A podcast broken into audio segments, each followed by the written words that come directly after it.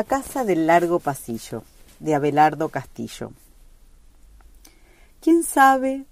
¿Acaso fue porque hacía tantos años que Timoteo era censorista de la torre y a fuerza de vivir subiendo y bajando, acabó por no concebir más que dos direcciones posibles, hacia arriba y hacia abajo? ¿O acaso, porque era la primera vez que la veía, el hecho es que aquella noche al pasar frente a la casa del largo pasillo, Timoteo tuvo miedo.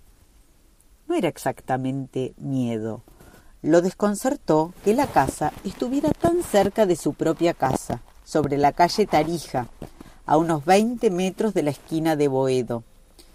Le llamó la atención no haber reparado antes en ella. A partir de esa noche volvió a mirarla furtivamente todas las noches. Frente a la puerta cancel solo se concedía un vistazo rápido y oblicuo, casi culpable. Pero aunque su mirada duraba el tiempo que se tarda en dar un paso, aquel pasillo, siempre solitario, iluminado en alguna parte por una agónica lamparita, le causaba una especie de vértigo, un vacío en la cabeza, idéntico sin duda al que debe experimentar los que temen la altura. Una noche, con estupor, comprendió lo que le pasaba. Al día siguiente, en la torre, se lo dijo a los otros ascensoristas. Lo dijo en voz muy baja. Hay otra dirección, dijo, y atemorizado de inmediato por el impreciso alcance de su descubrimiento, murmuró en secreto hacia el costado. Los otros ascensoristas se rieron de él y doblados en dos, dándose grandes palmadas en los muslos, le preguntaron si estaría loco. Timoteo ya nunca más mencionó el asunto. Le cambió la cara, eso sí, o el color de los ojos. Al menos si las muchachas se fijaran en ascensoristas como Timoteo, alguna habría dicho que se trataba del color de los ojos. En realidad era el modo de mirar. Miraba como desde lejos, como si los objetos fueran transparentes. Era tímido, se volvió reconcentrado y silencioso, pero a veces lo sacudía una risita que desentonaba un poco con la severidad de su ascensor y con el tiempo fue perdiendo la exactitud y la eficacia que lo habían caracterizado siempre. No era difícil adivinar en qué pensaba, como los jóvenes ascensoristas chapuceros no acertaba con la palanca de mando o se detenía entre dos pisos, o sacudido por su risita, pasaba a toda velocidad piloteando su jaulón entre las puertas abarrotadas de gente. Pobre Timoteo, envejece, murmuraban los ascensoristas, y hacían círculos con el dedo junto a la sien. Ya se sabe cómo son estas cosas. Las autoridades acabaron por enterarse, lo mandaron llamar, le confesaron que su comportamiento actual era desconcertante, por no decir anárquico, se miraron entre sí moviendo las cabezas con aprobación. Y cuando Timoteo, girando los ojos, tan claros de golpe, hacia los rincones del despacho como quien teme ser oído por gente que habitara en los zócalos, pero con voz inesperadamente alta, habló de la casa de la calle Tarija. Las autoridades volvieron a mirarse, y Timoteo, incrédulo, escuchó que había sido transferido a uno de los prescindibles ascensores nocturnos. Y sabe Dios a qué sórdido montacargas habría ido a dar de no haberse detenido por fin una noche ante el umbral de la casa del largo pasillo. Ahora, al salir de su propia casa, veía el corredor con el ángulo del otro ojo. Comprobó que el vértigo era el mismo. Esa noche se detuvo y lo miró de frente. Por un momento temió irse de cabeza hacia el fondo, chupado por el corredor.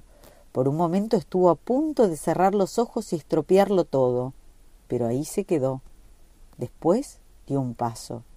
El corazón le latía como si fuera un pájaro, porque Timoteo no solo se detuvo, sino que sin reflexionar en las derivaciones que podría tener su conducta, sin importarle la confusión que reinaría esa noche en la torre, aunque su ascensor actual fuera uno de los menos importantes, pues ya se sabe que la ausencia o aún la distracción del operario más oscuro puede acarrear catástrofes irreparables a toda la administración, por no decir a los dueños del edificio, o quizás a la ciudad entera.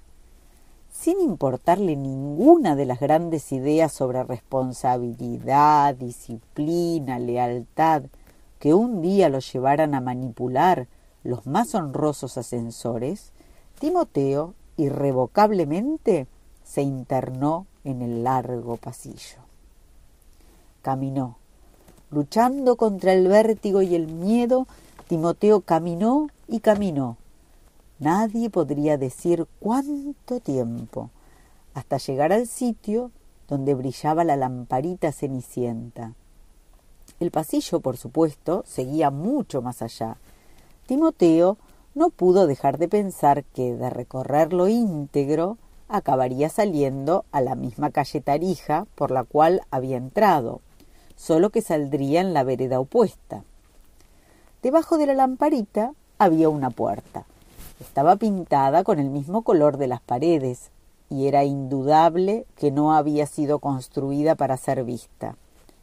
La paradoja de que apareciera casi denunciada por una vaga luz y al mismo tiempo disimulada con astucia en la pared bastaba para demostrarlo, o al menos para demostrar que sólo la ingenuidad o el azar podían conducir hasta ella.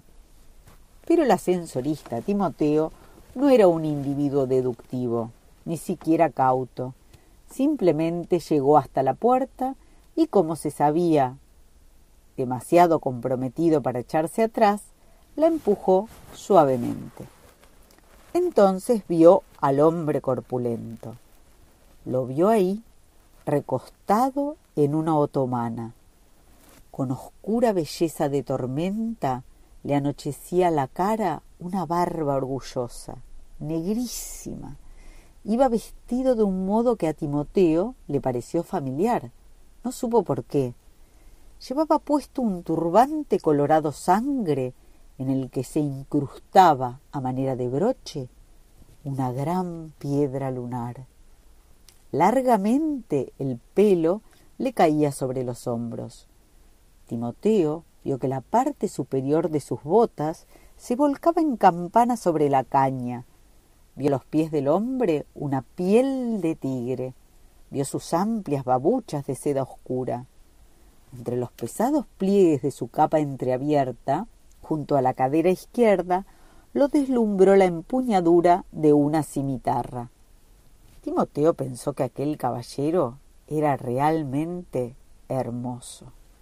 Y entonces recordó a Sandokan, el príncipe malayo, capitán remoto de piraterías anteriores, muy anteriores a las altas edificaciones y sus jaulas. El hombre se puso de pie ceremoniosamente y preguntó ¿Cómo llegaste hasta esta puerta? ¿Cuál es tu nombre? Solo puedo contestarle la segunda pregunta, respondió cohibido Timoteo. Soy Timoteo, el ascensorista. ¿Y usted? En la voz del hombre, la palabra cobró la sonoridad de un órgano en un templo cuando dijo Sandokan.